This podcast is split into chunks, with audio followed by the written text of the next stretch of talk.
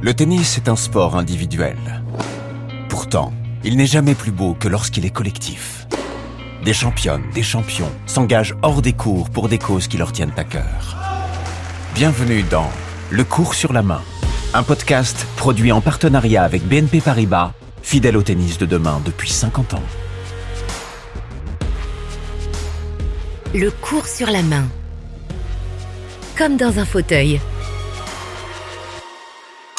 Stéphane Houdet, vous êtes le porte-drapeau de cette équipe de France. Vous appréhendez comment ce rôle? Oh, Je pense que c'est avant tout un immense plaisir et un témoignage de reconnaissance de la part de ma fédération française de tennis qui m'a présenté, qui m'a choisi. En 2021, Stéphane Houdet est désigné porte-drapeau de la délégation française aux Jeux paralympiques de Tokyo. Le 24 août, le joueur de tennis fauteuil défile en tête du cortège dans le stade olympique national. Et quelques jours plus tard, il monte sur la plus haute marche du podium dans la compétition de double, sa cinquième médaille olympique, la troisième en or. À travers lui, c'est tout le tennis fauteuil qui se retrouve une nouvelle fois sur le toit de l'olympisme. Bien loin des origines modestes de ce sport, né au milieu des années 70 dans le sud de la Californie.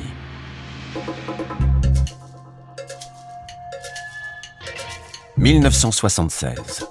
Brad Parks, un skieur acrobatique prometteur, fait une chute lors d'une compétition. Il a 18 ans. Il est dorénavant paraplégique. Lors de sa rééducation dans un centre de réadaptation, il fait la connaissance de l'athlète handisport Jeff Minebreaker. Jeff a conçu lui-même son propre fauteuil roulant. Un fauteuil révolutionnaire, léger et maniable, qui roule et tourne à des vitesses sans précédent à l'époque. Il a également retiré les accoudoirs et les poignées poussoirs. Partout où vous allez, les gens veulent vous pousser. Et je n'aime pas ça. Je m'efforce d'être indépendant. Jeff Minebreaker apprend à Brad Parks à faire son propre fauteuil. Très vite, les deux hommes se lancent dans la fabrication et créent leur marque, Quadra. En parallèle, le duo commence à échanger des balles en fauteuil et adapte les règles du tennis. Ils sont vite rejoints par d'autres joueurs et finissent par créer la discipline. Le tennis fauteuil est né. En 1980, Brad Parks fonde la National Foundation of Wheelchair Tennis, qui organise des tournois à travers les États-Unis. De plus en plus de joueurs prennent possession des fauteuils et des cours. Parks est un visionnaire qui a le sens des affaires et de la suite dans les idées. Il répand peu à peu le tennis fauteuil aux États-Unis et à l'étranger, et il recrute des sponsors importants. Un circuit professionnel finit par être mis en place, l'ITF Wheelchair Tennis Tour. Nous sommes en 1992 et la même année, le tennis fauteuil devient paralympique. Alors, racontez-moi comment vous faites. C'est exact. En fait, vraiment, la seule différence entre le tennis en fauteuil et le tennis debout, c'est qu'on a le droit à deux rebonds. Et euh, il y a quelques coups de tennis, notamment un qu'on pourra difficilement faire, vous l'imaginerez facilement, c'est le coup entre les jambes. Sinon, vous risquez de casser votre mais matériel. le smash, le même Tout pareil. Passing, tout pareil. le même Amorti, amorti rétro, euh, volet, smash, coup droit, coup droit d'attaque, service slicé, à plat, lifté. Tous les coups du tennis sont représentés. Même raquette, même terrain, même geste, même façon de compter les points. Mais c'est bien la façon de jouer qui diffère. Au tennis en fauteuil roulant, il faut rester constamment en mouvement parce qu'il est extrêmement difficile d'atteindre une balle si vous partez à l'arrêt. La mobilité est cruciale, la maniabilité du fauteuil aussi. Le fauteuil, c'est comme un baquet de Formule 1. Chaque fauteuil est un fauteuil sur mesure. Les fauteuils de sport, maintenant, euh, c'est comme vous dites, c'est comme en Formule 1, euh, la technologie euh, évolue. Aujourd'hui, corps avec le fauteuil. on doit faire corps, donc c'est des fauteuils sur mesure, c'est des fauteuils dans des matériaux légers mais aussi très résistants. Dans ma discipline, au départ, moi, euh, autour du fauteuil, l'idée était d'avoir des roues extrêmement légères et ergonomiques pour la pratique du tennis, mais ça sert à monsieur et madame tout le monde quand euh, au quotidien on doit euh, enlever les roues de son fauteuil avant de monter dans la voiture. Si on a des roues qui sont plus légères, on sert la totalité de la population qui est concernée. En 1981, un Français débarque aux États-Unis. Il s'appelle Jean-Pierre Limborg. Il a entendu parler des fameux fauteuils de la marque Quadra, les fauteuils de Parks et Minebreaker. Alors il est allé en Californie. Il y découvre l'existence du tennis fauteuil, finit par rester 4 mois et joue ses premiers tournois de tennis en fauteuil roulant. À son retour en France, il est déterminé à implanter et développer cette nouvelle discipline dans l'Hexagone. Il recrute des joueurs de basket fauteuil et de tennis de table handisport, les deux sports rois de l'époque pour les personnes à mobilité réduite. Et il crée en décembre 1981 la première section tennis fauteuil de France à Antony, dans les Hauts-de-Seine. L'aventure française du tennis fauteuil est lancée et elle s'étendra même dans toute l'Europe. Le tennis fauteuil est aujourd'hui pratiqué dans 40 pays à travers le monde. Le circuit ITF Wheelchair comptant plus de 150 tournois dans les quatre du Grand Chelem.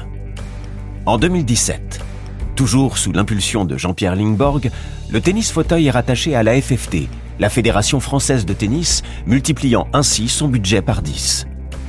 Le tennis fauteuil entre dans la cour des grands. Sur les cours des grands. Les finales hommes et femmes de Roland Garros se disputent sur le mythique cours Philippe Chatrier. Et si le tennis fauteuil gagne en visibilité en France, c'est grâce aux performances sportives et à la personnalité de certains tennismen, comme Michael Jérémias par exemple. Sur le cours de tennis de l'Institut du sport, Michael Jérémias multiplie les échanges. Torse nu, crâne rasé, une raquette dans la main droite, sa main gauche sur les roues de son fauteuil roulant. Ce Parisien de 29 ans est paralysé des jambes après un accident de ski survenu il y a 11 ans.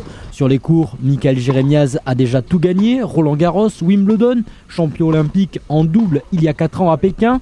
Il va à Londres avec un objectif, décrocher l'or en simple, la seule médaille qui manque à son palmarès.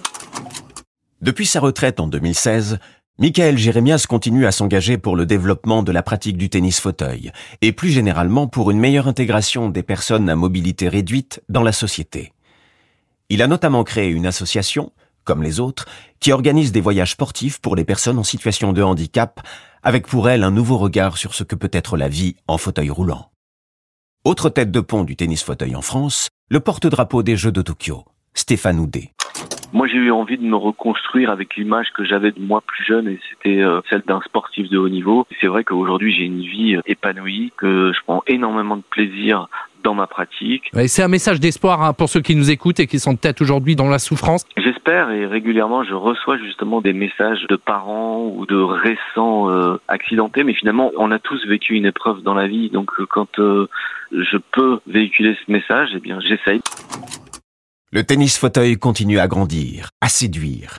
Prochain objectif, Paris 2024 lancement hier du premier pôle de tennis fauteuil, une structure pour accueillir et former ces sportifs. À court terme, l'objectif est évident, remporter le plus de médailles possible aux Jeux Olympiques de 2024 à Paris, mais le directeur technique national Julien Escudé voit aussi plus loin et veut créer une filière d'excellence dans le tennis fauteuil. Il faut désormais grandir en nombre pour espérer voir éclore au sein du pôle les successeurs de Michael Jérémiaz et Stéphane Houdet, les deux derniers champions olympiques français de paratennis.